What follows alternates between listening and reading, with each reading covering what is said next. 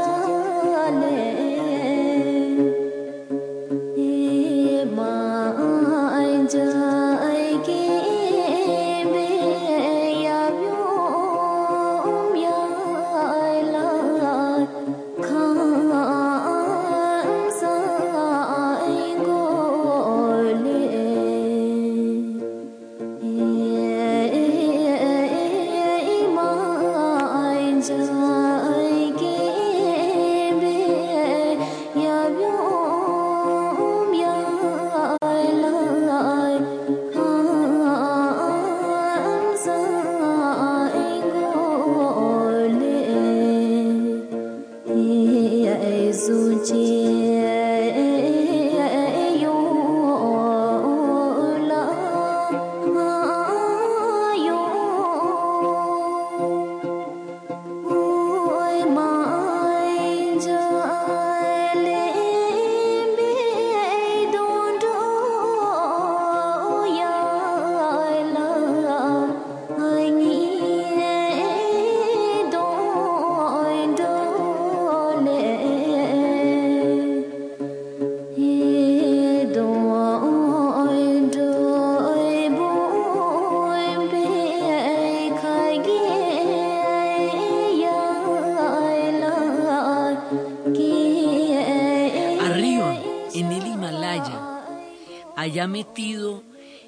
entre Nepal, la India, Tíbet fundamentalmente, al lado de Tíbet y al lado de la China, pero separados de todos ellos por las montañas, por la cadena montañosa del Himalaya, está un lugar que se llama el reino de Bután.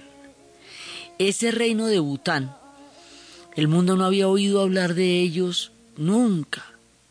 Ahora se oye hablar del reino de Bután porque miden la riqueza de la sociedad no por el eh, no en términos de producto bruto interno, sino producto de felicidad interna. O sea, la capacidad que tengan las personas que viven ahí de ser felices es lo que le determina a la nación si la nación es rica o si la nación no lo es. Y este cambio de referente en el mundo llamó tanto la atención en una época en que la economía se volvió una ideología que empezó a crear la curiosidad, cómo es ese país donde la gente quiere ser feliz y donde la felicidad de la gente mide el éxito del proyecto de sociedad. Entonces, esto suena novedoso. Nota que este es un país que tiene una vibración espiritual profunda. Entonces uno tiene un doble relato.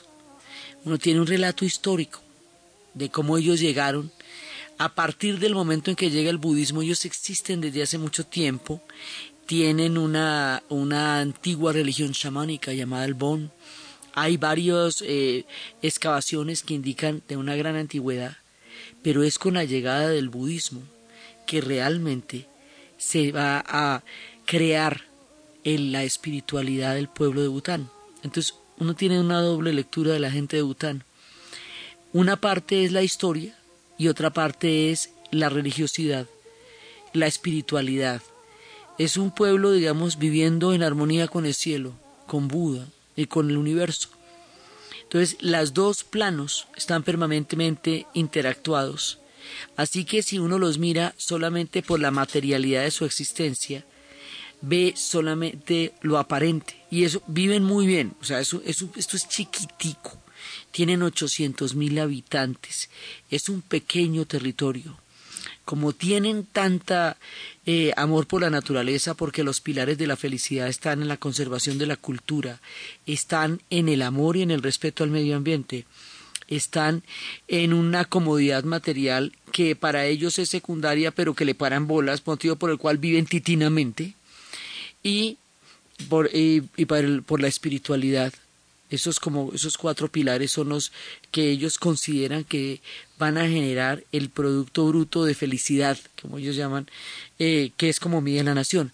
Lo que quiere decir que los ríos son absolutamente cristalinos y bajan del Himalaya y son así arroyos frescos de un agua completamente clara y límpida que lo recorre por todas partes.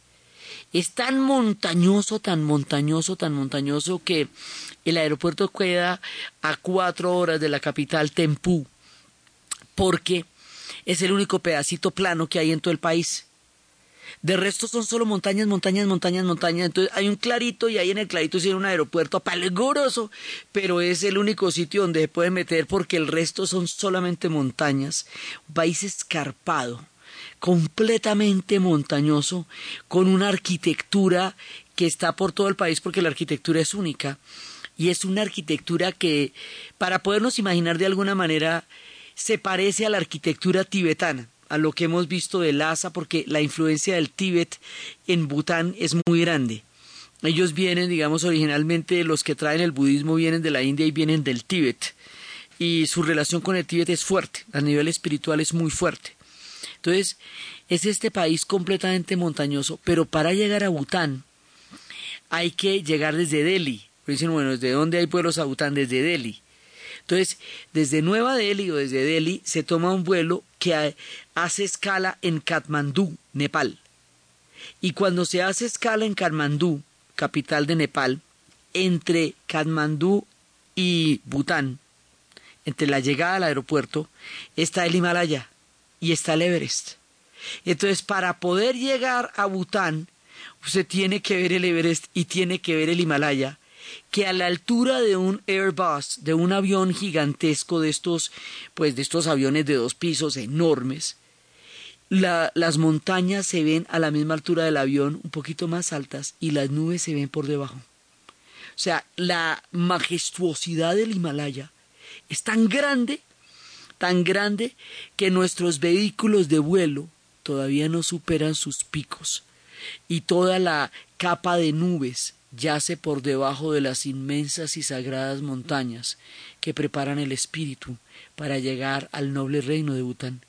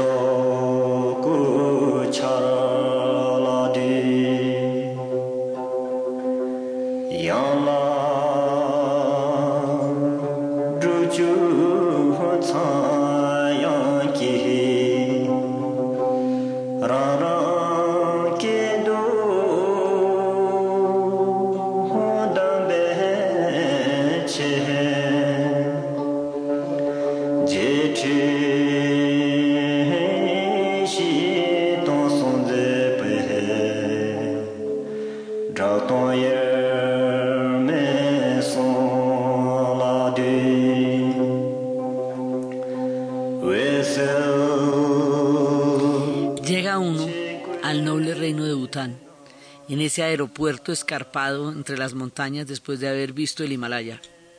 Encuentra un país pequeñito. Eh, hay un gran afiche donde se celebra la boda real, que ha sido un, acontecimiento muy importante.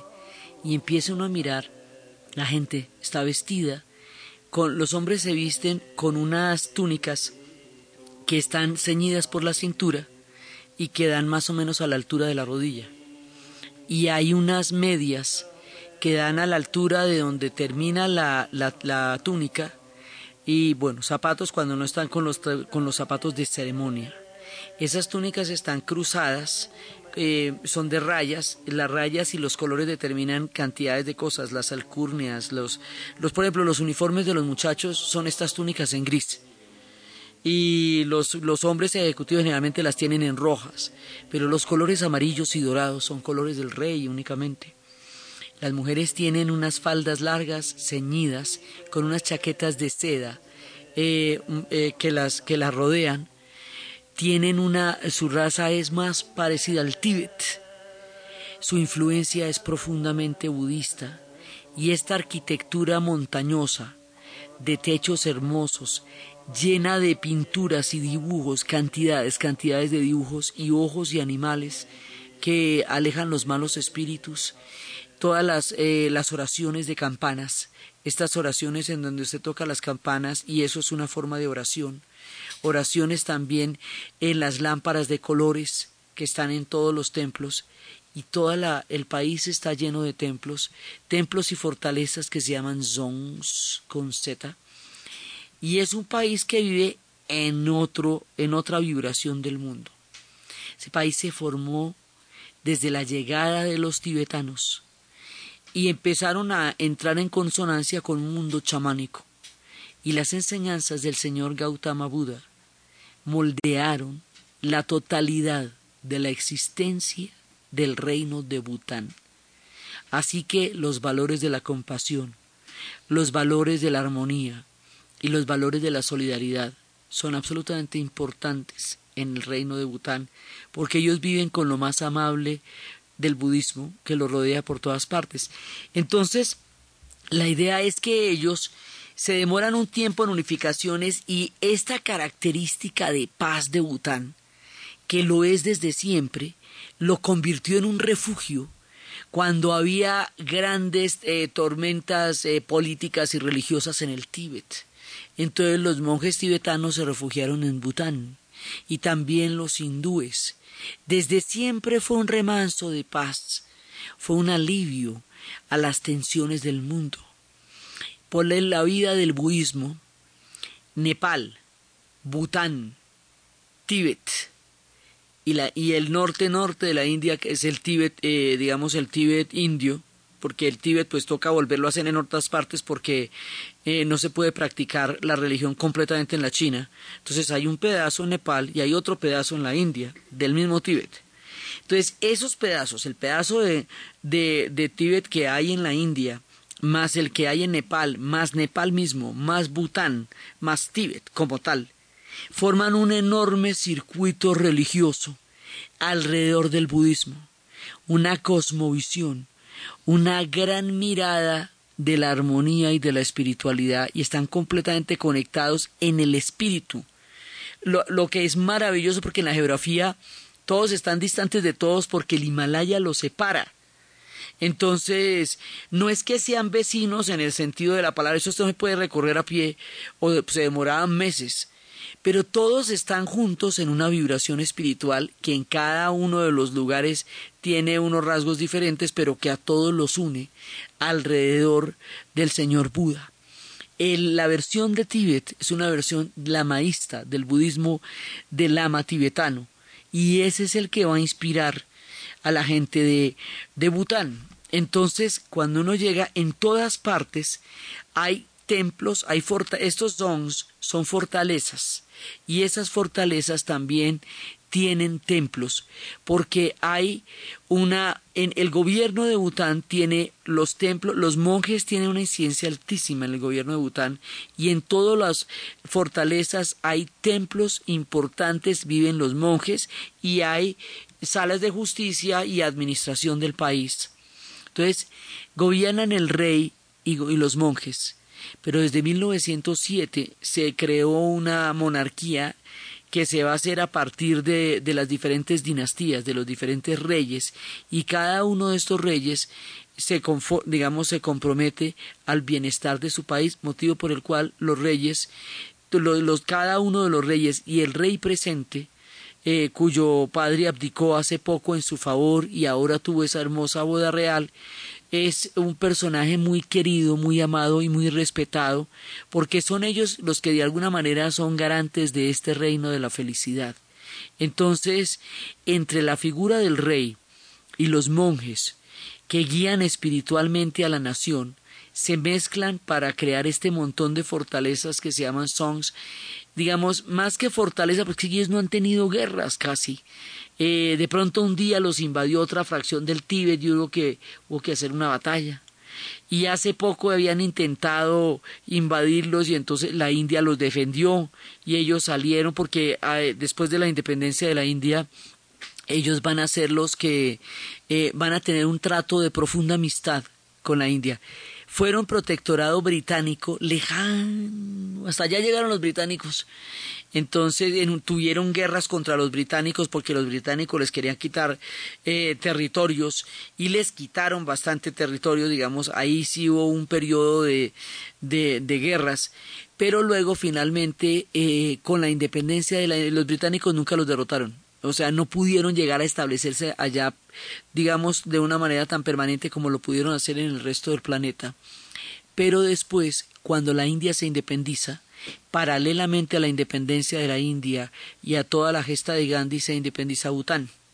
Y a partir del momento en que se independiza Bután, empiezan a crear este país que hicieron. Es muy reciente, es todo, digamos, todo tiene las eh, construcciones ancestrales la armonía con el universo, pero es nuevecito como lo vemos ahora, y es muy antiguo, como moran en él los espíritus del señor Gautama Buda.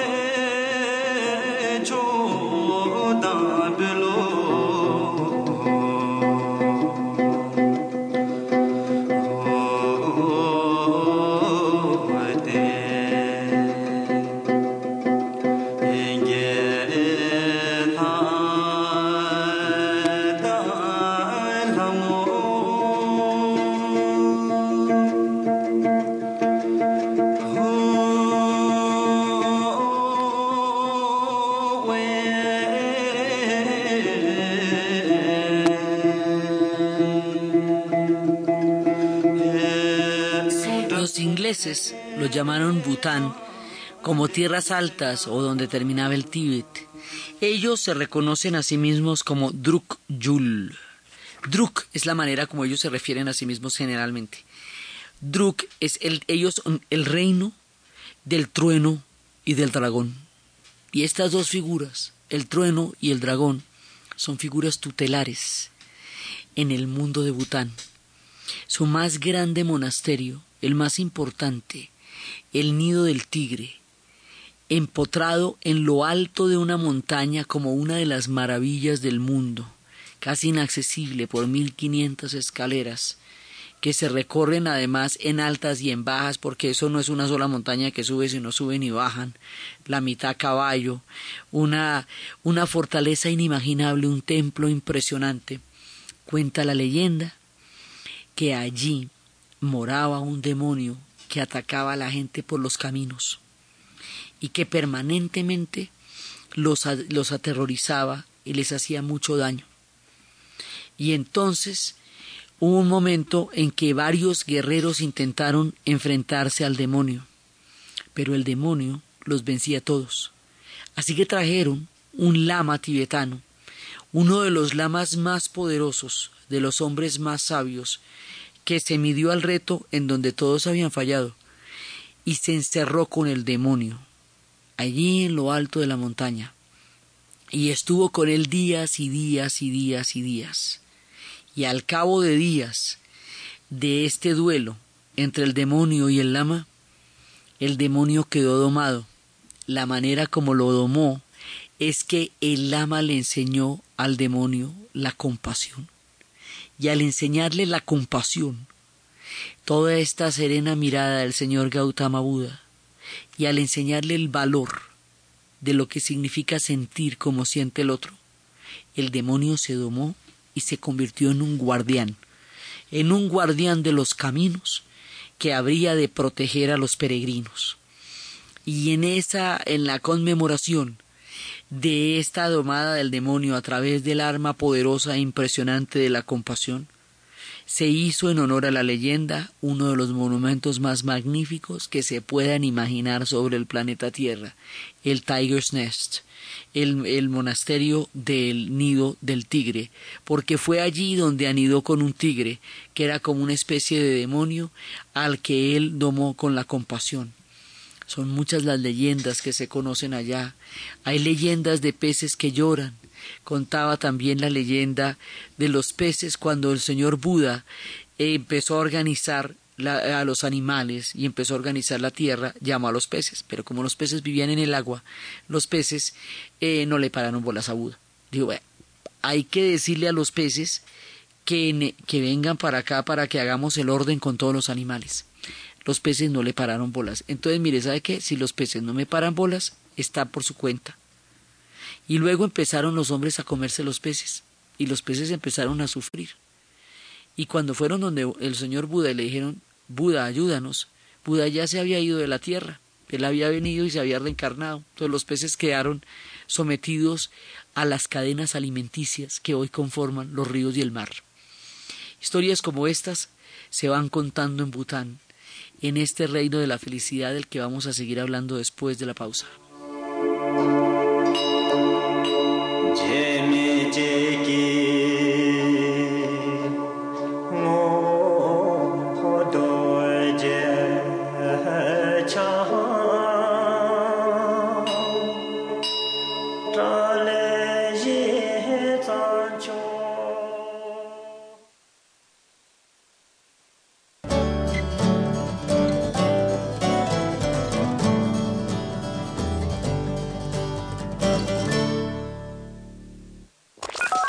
Está disponible de manera gratuita la aplicación móvil de Caracol Radio para Android, iPhone y BlackBerry. Ingrese ya a la tienda de aplicaciones de su celular, digite Caracol Radio, siga las instrucciones de descarga y comience a disfrutar de nuestra señal en vivo, las noticias y audios de todos los programas. No olvide que puede compartir toda la información en las redes sociales. Más detalles en www.caracol.com.co.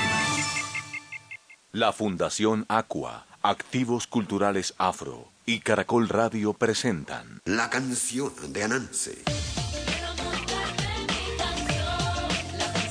Una radionovela escrita y dirigida por Ángel Perea Escobar. Lunes 3 de junio, 2 a 4 de la tarde y 8 a 9 de la noche. En tu brillante futuro, no puedes olvidar tu pasado. Espérela. Caracol Radio, más compañía.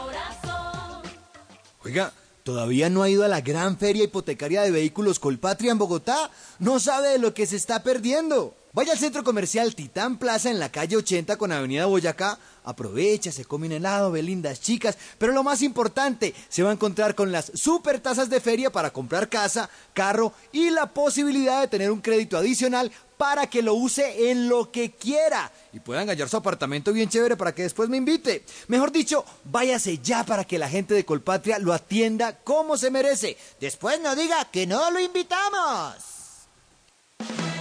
Al mediodía, las noticias de Colombia y el mundo están en desarrollo. Y como todos los colombianos, usted necesita estar informado. En el noticiero del mediodía de Caracol Radio les contamos todo lo que pasa de una manera veraz, ágil y amena. Noticiero del mediodía de Caracol Radio, 12 del día, con Erika Fontalvo, Darcy Quinn y Fidel Franco. Dirige Diana Calderón.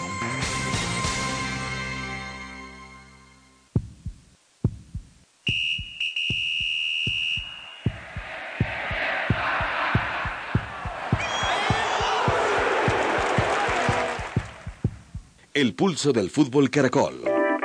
Lunes a viernes de 1 a 2 de la tarde con Hernán Peláez e Iván Mejía. En el fútbol, Caracol Radio. Más compañía.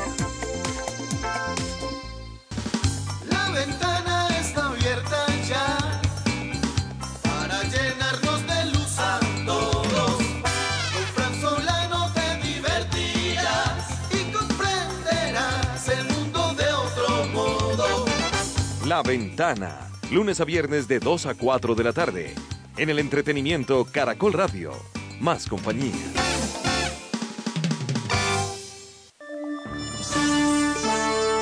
Caracol Radio.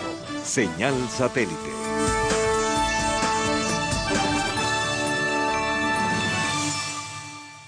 Abre tu mundo HD. DirecTV HD te da la hora en Caracol Radio. En Caracol Radio son las 11 de la mañana y 34 minutos. Llega DirecTV Nexus, una nueva forma de compartir la televisión. Comienza a ver un programa. Páralo. Y continúa viéndolo en otra habitación desde el mismo punto en que lo dejaste. DirecTV Platino, la experiencia que lo cambia todo. Suscríbete ya marcando numeral 332. DirecTV te cambia la vida. Última hora Deportiva Caracol.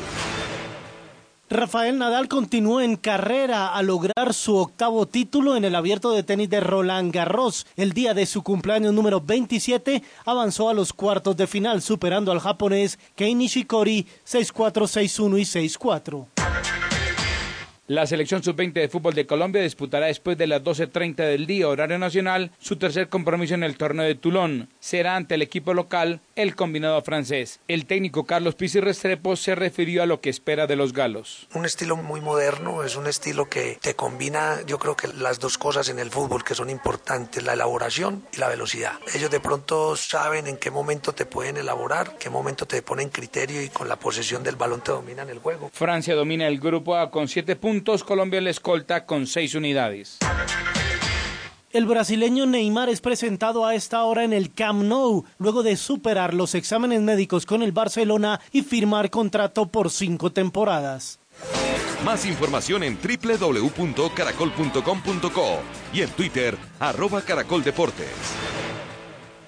Con Efecti, cualquier colombiano puede hacer sus giros en más de 3.000 puntos de servicio dentro de la red Servientrega en todo el país. Efecti, giros, pagos y recargas. Da la hora en Caracol Radio. Son las.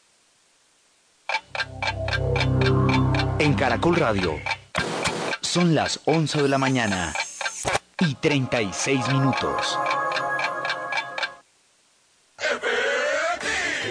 Efecti, el giro oficial de la Selección Colombia, te invita a las eliminatorias Brasil 2014. Realiza tus giros y pagos en Efecti y participa por viajes dobles para acompañar a la selección en su siguiente partido. Es muy fácil. Realiza tus pagos superiores a 50 mil pesos y tus giros superiores a 100 mil pesos en Efecti y registra tus facturas en www.efecti.com.co. Entre más giros y pagos realices, más oportunidades tendrás para ganar. Aplican condiciones y restricciones. Para mayor información ingresa a www.efecti.com.co. Giros, pagos, recargas,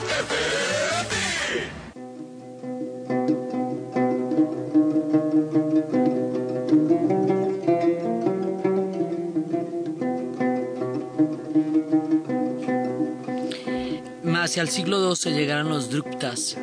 La secta quedaría como forma a la, a la identidad de Bután.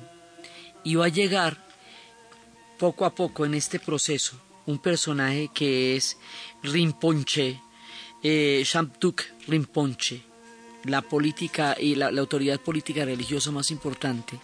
Él fue el que unificó el país. Entonces, a partir de la unificación del país, ellos van a tener una teocracia y van a ser eh, gobernados por los monjes en orden de reencarnaciones. Y este sistema de gobierno en orden de reencarnaciones va a ser reemplazado en 1911 por los reyes.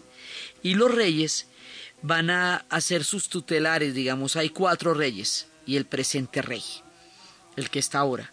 Ellos se refieren, están en todas partes, este es el primer rey, este es el segundo rey, este es el tercer rey, y el rey de ahora ha decidido en, concordancia con su padre que mm, es importante que Bután conozca la democracia. Entonces pasamos de un régimen teocrático a una monarquía. Y ahora esa monarquía se va a volver constitucional y mediada por, el, por el, la voz del pueblo. Entonces la manera como ellos lo hacen hace cinco años, empezaron un proceso de democratización a través de una gran campaña educativa que hizo el ministro de Educación, otro de los ganadores de los premios Guzzi, que fue un hombre, es un hombre de una generosidad y una dulzura inmensa, para enseñarle a la gente de Bután que es bueno que opinen sobre todos los destinos y para compartir con ellos fundamentalmente la responsabilidad de la felicidad. Al empezar una democracia en Bután, no es solamente responsabilidad del rey que el pueblo de Bután sea feliz, sino que cada uno de los ciudadanos tiene la responsabilidad de velar por su propia felicidad y por la felicidad del país. De esa manera no estamos esperando que la felicidad venga solamente desde afuera, sino que todos somos responsables de la felicidad de Bután. Entonces, de esta manera se maneja la monarquía en la actualidad.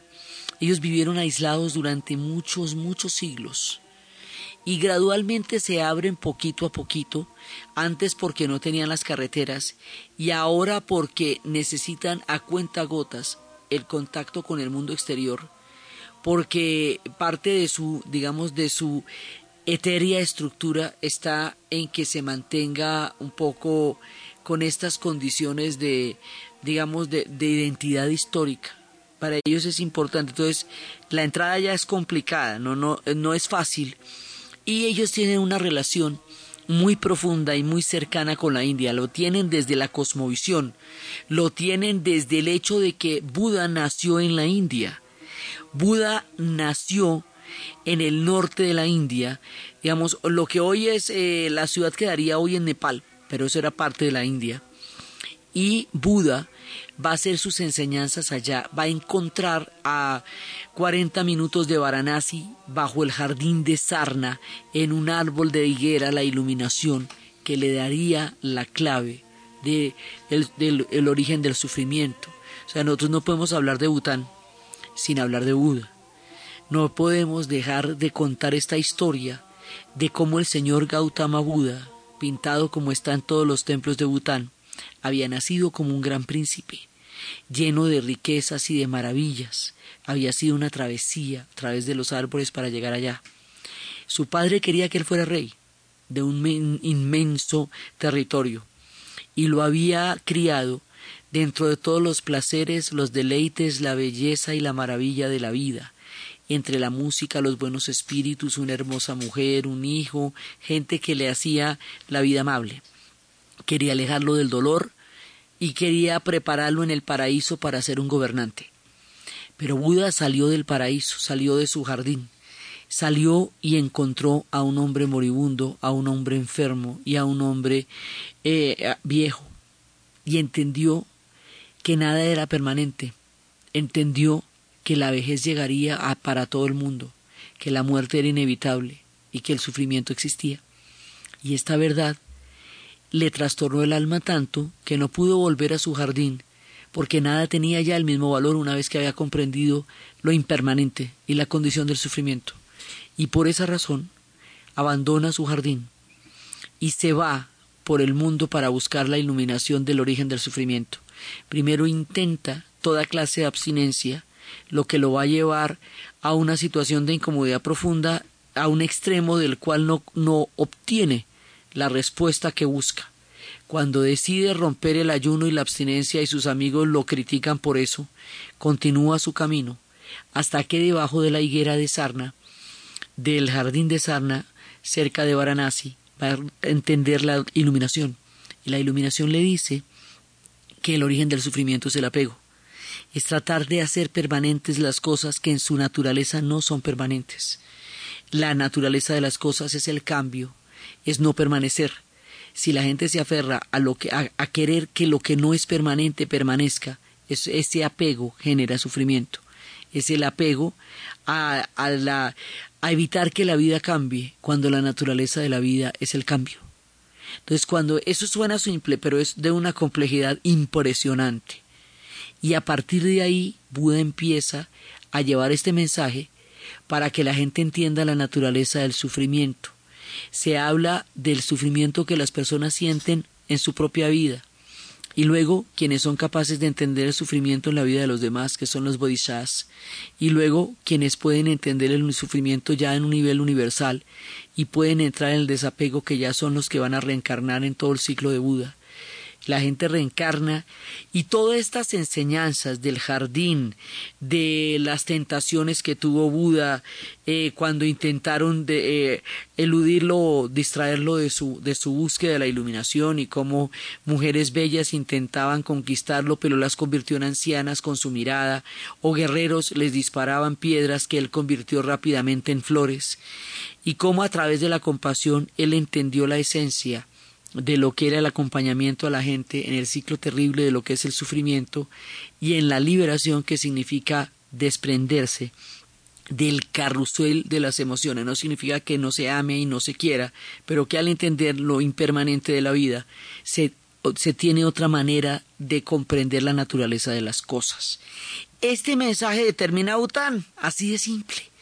O sea, en cada uno de los templos está el unificador de Bután Rinpoche, está el señor Gautama Buda, está en muchas formas, está en las formas de sus diferentes reencarnaciones, están en las formas de todos los que lo ayudan, que son los bodhisattvas, están en todo porque hay como una especie de corte celestial, digamos, los arpads, los bodhisattvas, todos aquellos que están en este camino de la búsqueda del desapego y de la iluminación y allí está uno de los personajes más bellos que uno lo viene de la China, que hablaremos después, pero que también está en Bután, y es la diosa de la compasión. La diosa de la compasión tiene mil manos, diosa o dios, uno lo ponen de una manera, otros de otro, tiene mil manos, porque necesita mil manos para poder ayudar a todos aquellos que necesitan la ayuda.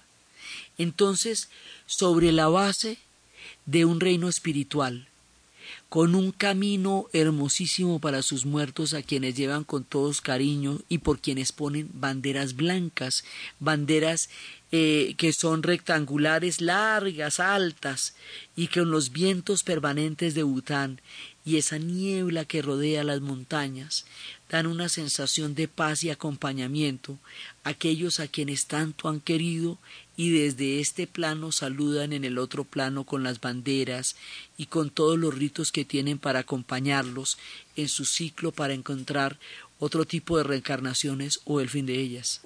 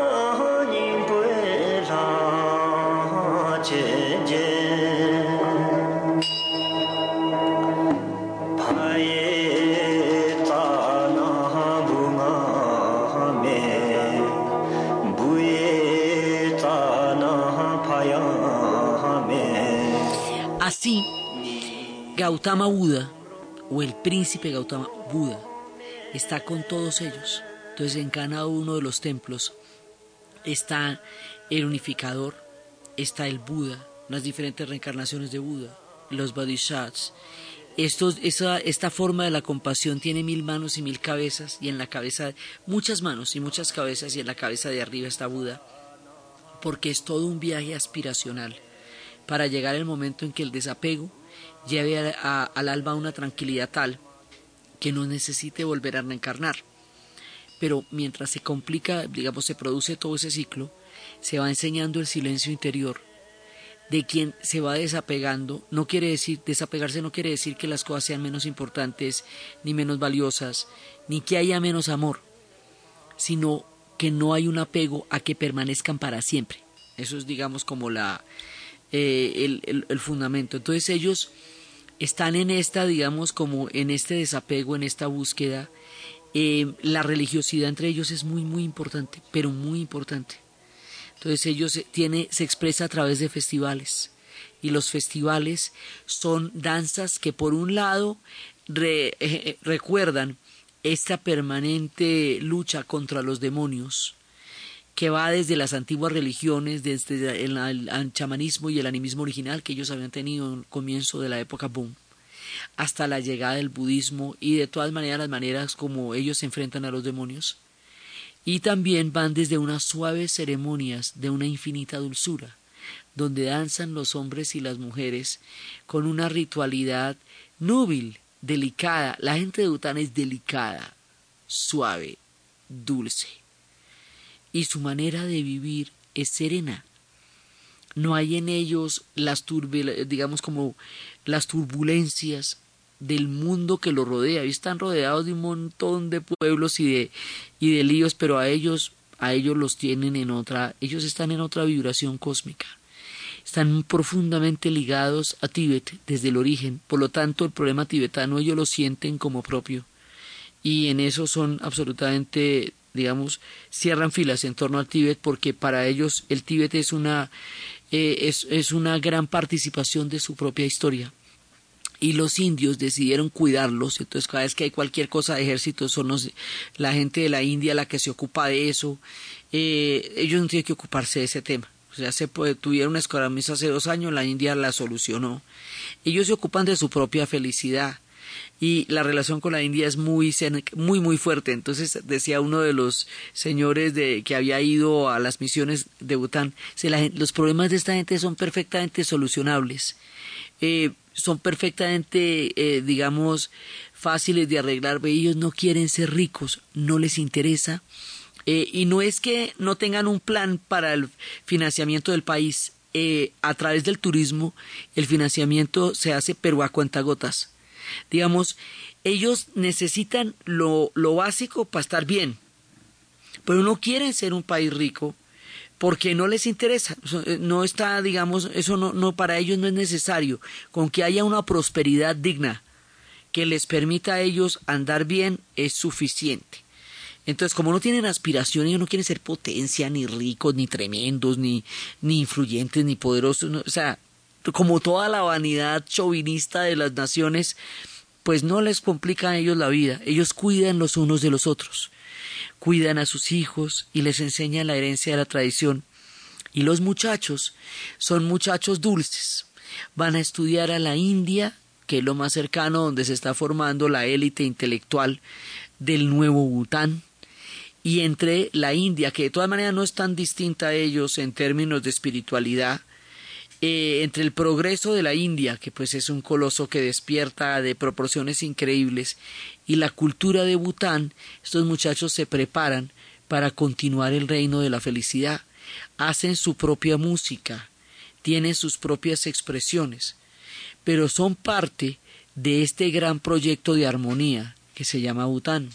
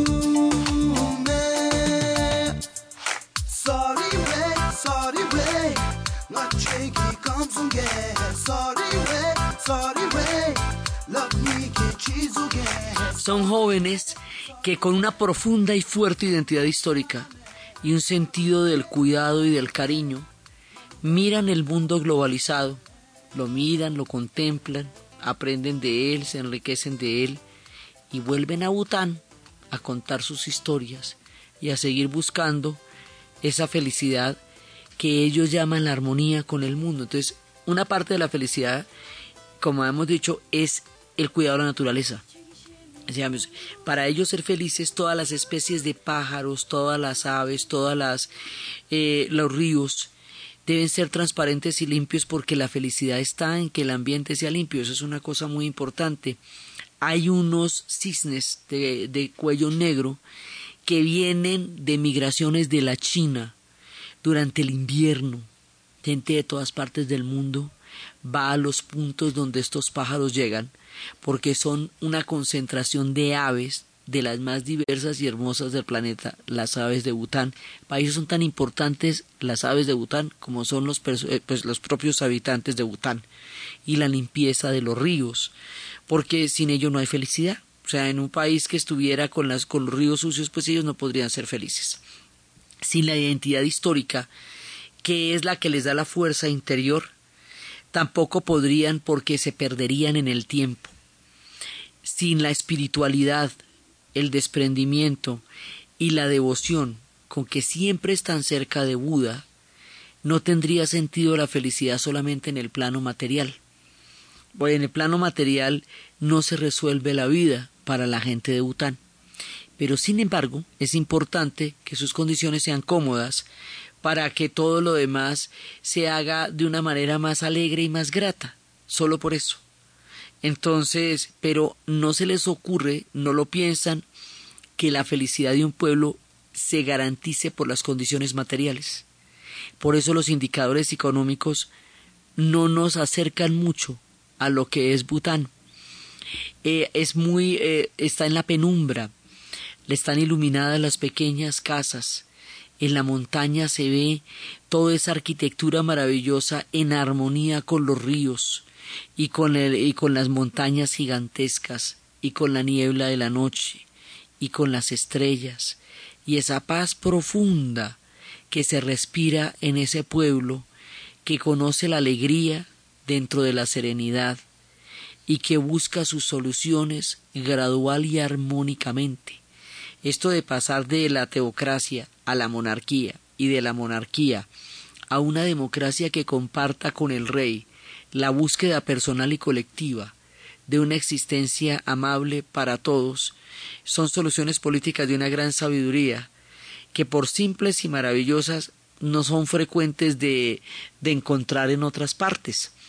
Entonces ellos tienen un mundo en donde conviven también con las, la manera como ellos están con sus muertos, le rinden tributo a los siete días, a los veintiún días, a los treinta y nueve días, eh, cenan con ellos, ponen sus banderas, los creman, los llevan a los templos. Eh, los monjes dicen cuando es el día de la cremación la importancia astrológica de, de las conmemoraciones, de las muertes, de los matrimonios, de la vida, son grandes porque siempre quieren estar en consonancia con el universo. Y de esa manera conviven en distintos planos, en el plano espiritual, en el plano en el que sus seres queridos se van, y en el plano terrenal, donde se relacionan con una espléndida armonía con el mundo. El arco es el, el principal deporte de Bután, el deporte nacional, les fascina. Y cada vez que lanzan la flecha y, y en el punto exacto del centro del arco, del centro del, del tiro, bailan. Entonces paran y echan un bailecito porque acertaron en el tiro y entonces y siguen jugando. Y ese es el deporte más fantástico que les parece como del otro mundo. Y está siempre alrededor de la música y del baile que celebran cada vez que tienen un exitoso lanzamiento y entonces eso los pone felices. básicamente es que las cosas simples son las que los hacen felices. Son hospitalarios, abren su casa para que la gente dé su vida, y entregan sus viandas con mucha alegría. Y su vida es simple y es importante y es poderosa sus prioridades son otras, su identidad histórica es muy apreciada para ellos, la mirada de los otros la reciben con afecto, pero ellos son su propia historia y su propio reino. Y así, de esta manera, hemos tenido una mirada y un camino por un reino espiritual en lo alto del Himalaya, donde las nieves lo miran, donde las nubes lo acarician, donde los ríos lo bañan, el espíritu de Buda les da la compasión, la identidad histórica les da la fuerza, y la dulzura infinita de cada uno de ellos y de sus ceremonias y de sus danzas hace más bonito el universo, porque países como Bután existan. Entonces, desde los espacios de la espiritualidad, del reino de la felicidad, de las banderas que llevan a los seres queridos al otro mundo, de los templos, de los songs, eh, de la música hermosa, de los personajes, de la dulzura, de las enseñanzas, de la paz, de estos budas gigantescos que iluminan el universo con el mensaje de la compasión y desde un modelo de vida completamente diferente y maravilloso en la armonía del cosmos en la narración de Ana Uribe en la producción Jessy Rodríguez y para ustedes, feliz fin de semana.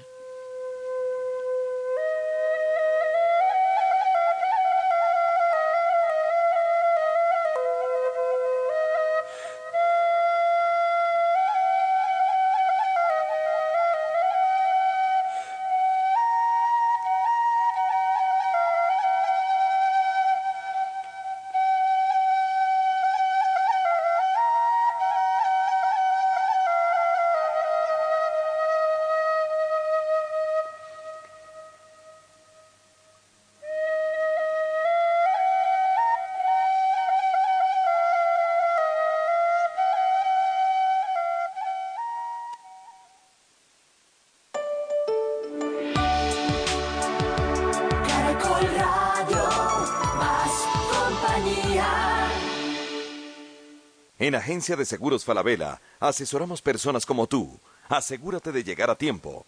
Agencia de Seguros Falabella da la hora en Caracol Radio.